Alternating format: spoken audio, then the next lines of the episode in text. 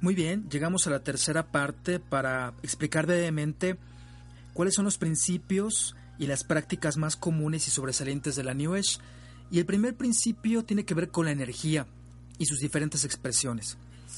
Verá, a mediados de los años 80, Raúl Velasco, este conductor de televisión, empezó a mencionar en sus programas de radio y televisión y en algunos artículos en el periódico Novedades que la gente podía mejorar su suerte y su vida si el 21 de marzo, con motivo del equinoccio, se vestía de blanco, se trepaba a la pirámide de Teotihuacán, la pirámide del Sol o algún otro centro ceremonial y abría los brazos y pedía que la energía positiva le traspasara, le llegara. ¿Para qué? Para que se fueran las malas vibras o la mala suerte. Esta idea la trajo él de, de Oriente, especialmente la extrajo del hinduismo, porque en el hinduismo se maneja el concepto de la energía en el Tao. En el signo del Tao, usted lo ubica, este del yin y del yang, que es dibujado como un círculo y dos figuras encontradas eh, entre sí con un punto blanco y un punto negro. Bueno, porque allá creen precisamente la energía en ese sentido, pero también en la energía como una deidad, la deidad Parvati. Es una figura, es una mujer que está representada con muchos brazos, con em, una marca en la frente, de esta voy a platicar más tarde respecto a la iluminación y la apertura del tercer ojo, y es una deidad que se identifica como tal, como la energía. Em, también es representada sobre un tigre y tiene como esposo a Shiva. Pero no solo eso, ocurre que el 21 de marzo, lo que la mayoría ignora, es que es la segunda fiesta más importante del satanismo pero para ser más justos del llamado luciferismo. ¿Por qué? Porque los luciféricos se reúnen durante una semana o dos semanas para celebrar la fiesta del dios Sol. ¿Sí?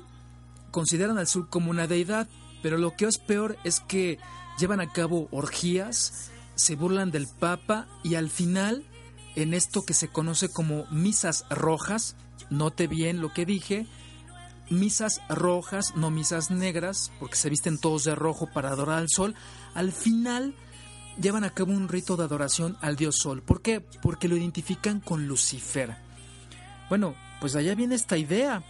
Es una idea esotérica, es una idea eh, finalmente luciférica y que pues la mayoría de la gente ignora. Eh, yo considero que cuando la gente acude a estos centros ceremoniales, al Teposteco, a Tajín, etcétera, etcétera, pues lo que está haciendo sin darse cuenta es adorar a una deidad pagana, a Parvati, o bien, pues también está indirectamente celebrando a Lucifer. Eh, pues esto, esto no podemos nosotros eh, pues considerarlo como lícito.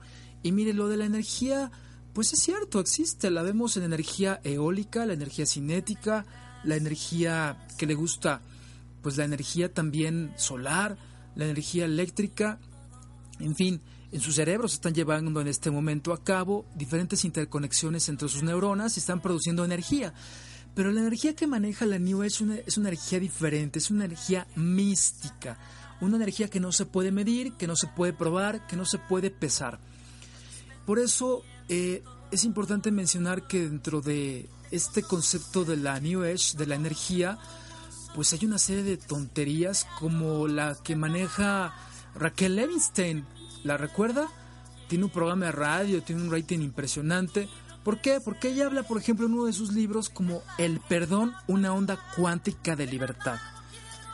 Y mire, yo no estoy en contra del perdón, usted sabe que nosotros como creyentes recibimos de nuestro Señor Jesucristo la enseñanza de perdonar 70 veces 7, tenemos el sacramento la confesión para perdonar allí nuestro Señor nuestros pecados, y bueno, el Padre nuestro también nos habla al respecto, pero este perdón como onda cuántica de libertad de Raquel Levinstein, pues es un engaño. ¿Por qué?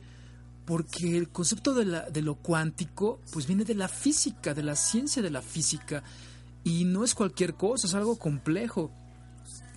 Por ello encontramos también a, pues a científicos serios como el doctor Sergio de Regules de la UNAM, quien escribió un libro que se llama Cuentos Cuánticos de editorial con la culta, que precisamente aclara que, eh, bueno, se burla de la energía mística de autores como el que acabo de mencionar, porque no tiene nada que ver con la ciencia, es un engaño, es una tomada de pelo finalmente. Como tomada de pelo tiene que ver eh, la reflexología, pues sí, es un engaño porque hace alusión a, los chakras eh, como centros o vórtices de energía que voy a comentar más adelante. Pero, ¿por qué? Porque la New Age asegura que el cuerpo humano es recorrido por una serie de membranas, por una serie de conductos llamados nadis o meridianos energéticos, a través de los cuales dice que fluye la energía. De hecho, menciona que la enfermedad se provoca cuando estos eh, nadis, esos conductos energéticos se bloquean. Por tanto, hay que aplicar una serie de técnicas y de terapias para destaparlos y que la energía positiva fluya libre y sanamente. Pues bien, usted sabe cómo en la reflexología, esto que tiene que ver con la opresión o em, pues em, masaje en los pies, pues nos habla de que hay algunos órganos del cuerpo humano que se pueden sanar o curar mediante la estimulación de ciertas partes de, de la planta de los pies. Bueno, pues esto, esto no es cierto. Como tampoco es cierto la acupuntura. La acupuntura es una técnica eh, milenaria practicada en China eh, y que se basa precisamente en la creencia de los nadis y meridianos energéticos. Se asegura, por ejemplo, que cuando se punza con una aguja alguna región, pues se logra esa sanación o esa curación o aún anestesia contra el dolor. Bueno, también la usan hasta para bajar de peso y otras, otras causas. Pero mire, cuando los médicos serios, los científicos, le han preguntado a los acupunturistas si esos nadis o conductos energéticos donde se clavan las agujas son los nervios, las membranas nerviosas que recorren prácticamente todo nuestro cuerpo, ellos dicen que no, que no tiene que ver con los nervios. Es más, hay algunos libros de acupunturistas que advierten acerca de los riesgos que hay de punzar, de tocar algún nervio. ¿Por qué? Porque puede provocar un daño en el cuerpo permanente, alguna atrofia de algún músculo, algún daño grave, serio. Y por eso es que la acupuntura pues no tiene nada que ver con cuestión científica.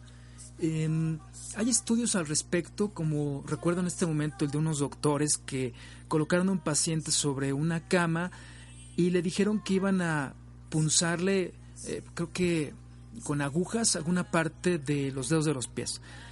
Y lo que hicieron en lugar de punzarle con estas agujas fue lanzar un rayo láser.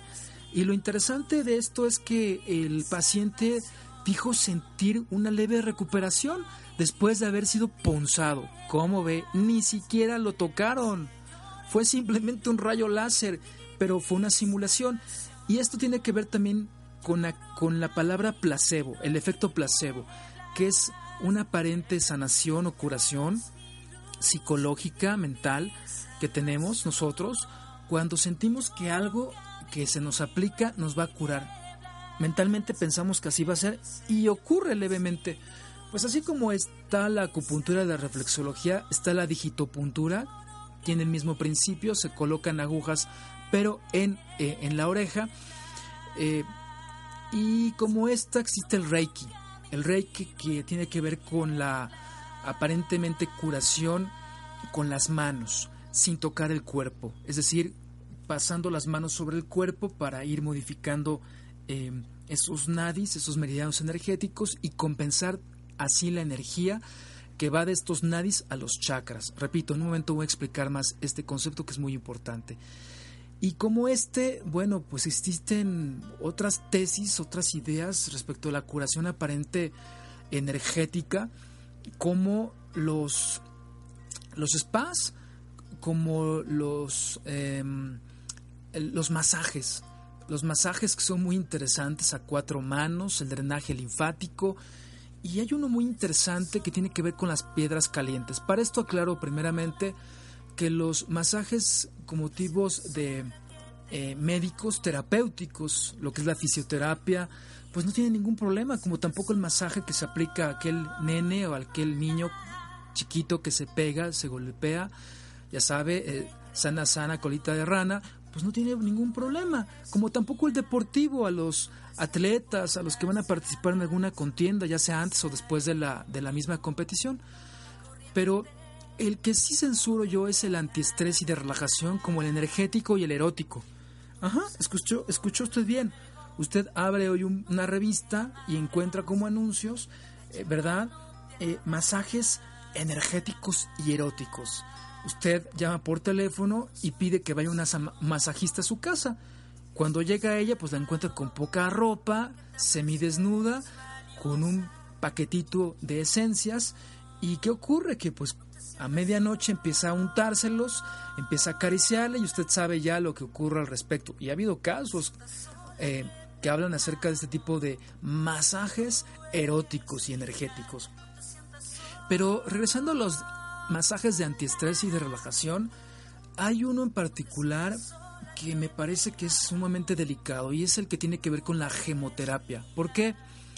Porque son piedras que se colocan en la parte superior de su cuerpo, eh, justo sobre los chakras o eh, centros de energía, vórtices de energía. Según el hinduismo em, y el budismo, son centros que recorren el cuerpo humano desde la punta de la columna vertebral o, bien desde los genitales, pasando por el abdomen, el estómago, el corazón, la tráquea o la garganta, em, la frente y finalmente la cabeza, la punta de la cabeza. Y pues consideran que la sanación, la relajación, se logra a través de activando estos puntos, estos, estos chakras. Eh, las piedras, usted ha visto seguramente fotografías de algunas mujeres semidesnudas o desnudas totalmente, a quienes se les colocan en fila unas piedras negras exactamente arriba de los chakras. ¿Por qué? Porque se cree que las piedras están vivas. ¿Sí? Se menciona que las piedras son trozos desprendidos del trono de la divinidad. ¿Cómo la ve? Así como lo escucha, porque se, le, se considera que las piedras tienen propiedades de sanación. Eh, son mágicas, eh, son, son piedras que pueden ir eh, desde el cuarzo, pasando por em, bueno, las volcánicas y hasta llegar hasta pues las más finas como los diamantes. Claro, eh, la medida de la sanación está en función del precio que usted pueda pagar por ellas. Y pues esto es un engaño. Hay relatos, hay testimonios de gente que platica eh, cómo se le fueron colocando diferentes piedras en su, en su cuerpo en fila y sentían cómo le quemaban la piel, aunque pues no aparecía después de revisarles ninguna cicatriz o, o, o, ¿cómo se dice? Alguna señal de que esto hubiese ocurrido, alguna quemadura, ni siquiera de primer grado. Y, y pues para esto hay diferentes tipos de masajes también. Eh, está el, el, de Ayurveda, eh, supuestamente para armonizar cuerpo, mente y espíritu con la energía. Bueno, chocolaterapia. Sí, pues porque dicen que es un fabuloso antioxidante y nutritivo para el cuerpo. Eso yo no lo niego no niego que hidrate la piel, como tampoco el aguacate y otros tipos de, verduras y, que, hay por allí. Pero el asunto aquí es que cuando se aplica el chocolate en el cuerpo, como algunas otras esencias, aceites, pues el terapeuta o el masajista lleva a cabo una serie de, de oraciones y lleva a cabo precisamente la llamada apertura de chakras. Pues esto, esto no, no es algo que pues tenga, repito, fundamento científico. Eh, como este masaje de la chocolaterapia está el Lomi Lomi, que es una técnica hawaiana de relajación profunda, eh, el holístico, el prenatal, bueno, el tailandés es un poco más serio, es un poco más salvaje porque consiste en la aplicación del masaje con los pies. Se sube el terapeuta y utiliza pies, codos, rodillas, todo el cuerpo para tratar de estimular eh, su cuerpo, eh, aliviar la tensión muscular. Y, bueno, pues eso en cuestión de masajes, pero en cuestión de pues para otros gustos más refinados, pues está el Feng Shui. El Feng Shui eh, seguramente lo he escuchado porque sostiene que se puede lograr una mejor armonía ambiental a través de los colores, de las formas, de las figuras y de objetos en el hogar, en la oficina o en cualquier otra parte. Esto es un engaño. Hay arquitectos y diseñadores de interiores que han caído pues en la trampa porque repito, yo no niego que haya colores y esto es un hecho que llegan a modificar ciertas conductas, pero que logren la paz, la armonía, el amor y la felicidad, pues eso eso no es verdad. Y para esto le platico que tengo el testimonio de una persona de cómo en su casa empezaron a ocurrir cosas muy extrañas, raras. Eh, y para ello, pues para tratar de solucionarlas, llamaron a una persona. Esa persona era un, un gurú, un, un yogi. Ya sabe, vestido de blanco, con su turbante, con una piedra en la frente. Y pues entró a la casa, empezó a revisarla y dijo que ya había encontrado el punto de energía negativa que circulaba por la misma. Se sorprendieron, lo llevaron al, a la habitación principal, a la recámara, y dijo, allí está el punto de energía negativa. ¿Dónde? ¿Dónde?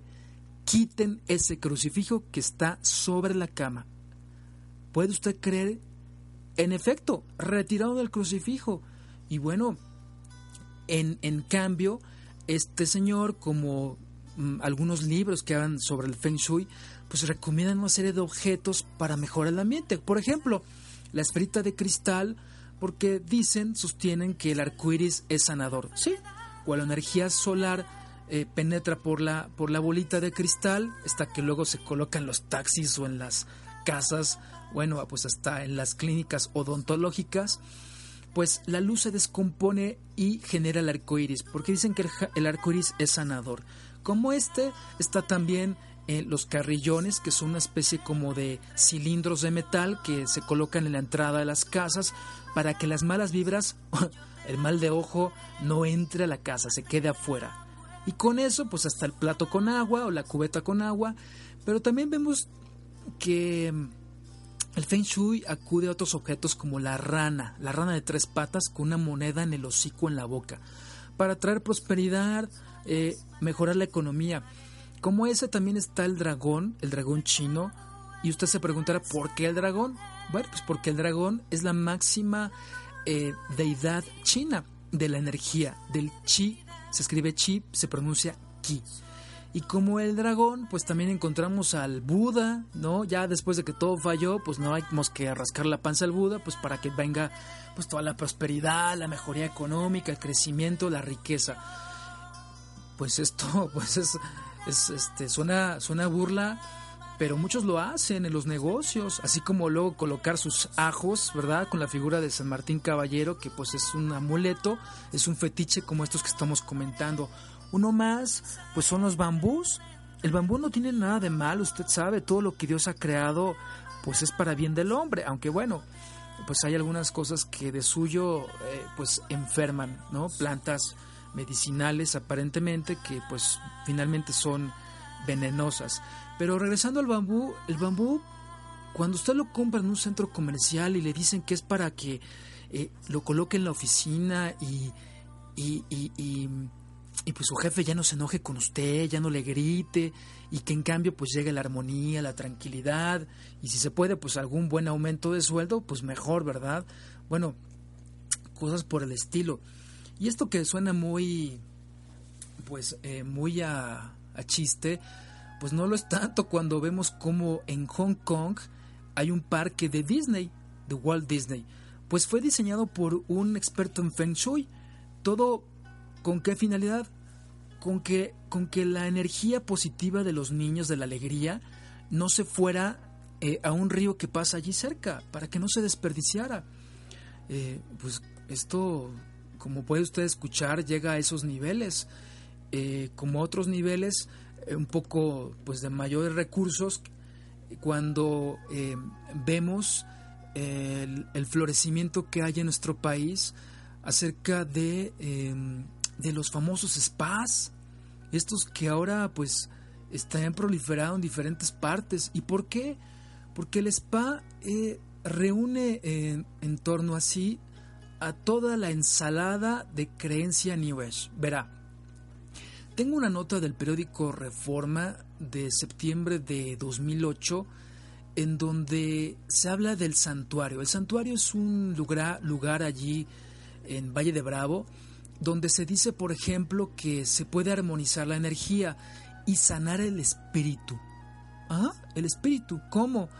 A través de regresiones, de visualizaciones y viajes astrales. Bueno, se depuran los sentimientos, las emociones, los traumas, se equilibra el cuerpo, el alma y el espíritu, dice allí una de sus eh, publicistas.